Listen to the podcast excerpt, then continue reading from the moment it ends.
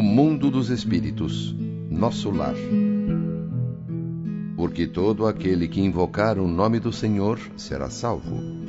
Joel 2:32.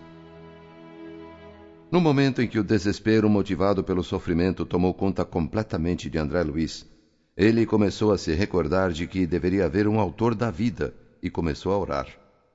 Não se lembra de quanto tempo passou orando e chorando mas lembra claramente quando avistou Clarencio e mais dois membros do grupo que o levou para nosso lar.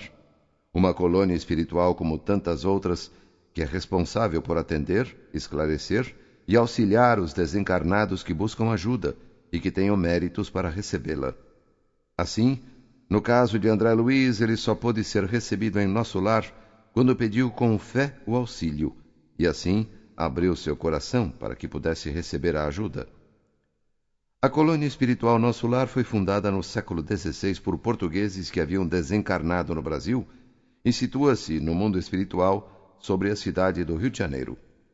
O comando da colônia cabe ao governador espiritual, que é auxiliado diretamente por 72 colaboradores que pertencem a cada um dos ministérios de Nosso Lar.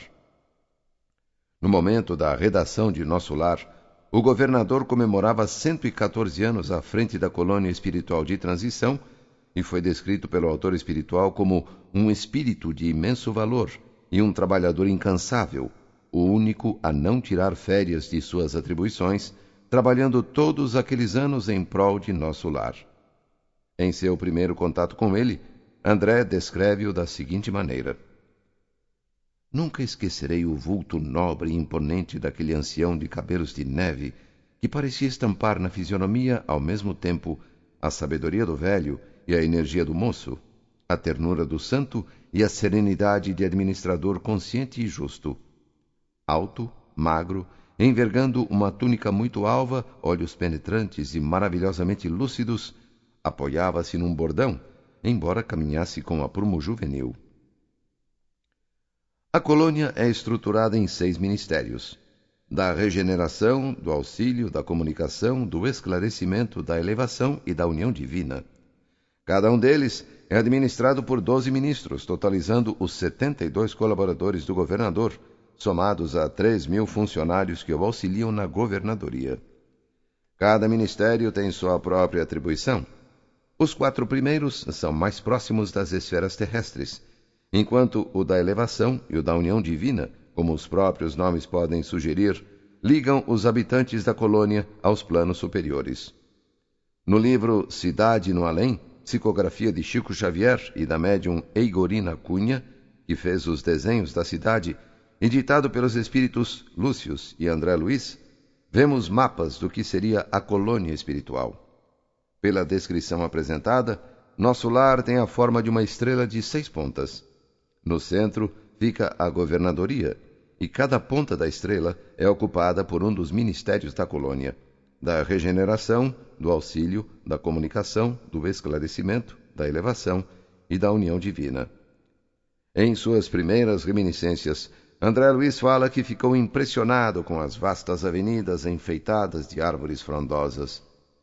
Também chamou sua atenção o ar puro e principalmente não haver qualquer sinal de inércia.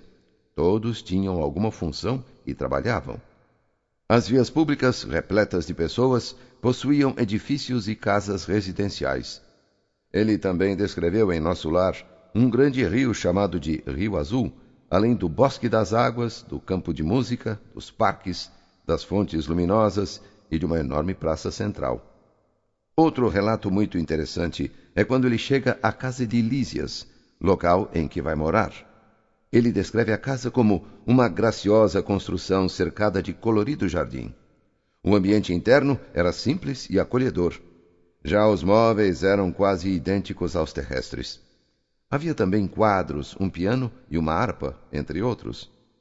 Chamou a atenção de André a existência de uma casa de banho, o que nos permite ver que espíritos faziam sua higiene íntima lá, algo curioso em se tratando da primeira noção clássica que tínhamos de espíritos. Toda a colônia espiritual Nosso Lar é cercada por uma grande muralha com baterias de proteção magnética que a protegem de invasões de espíritos inferiores que podem tentar prejudicar a harmonia do local. André Luiz descreve que na época havia um milhão de habitantes na colônia espiritual e que essa população era formada por homens, mulheres, jovens e adultos já desencarnados.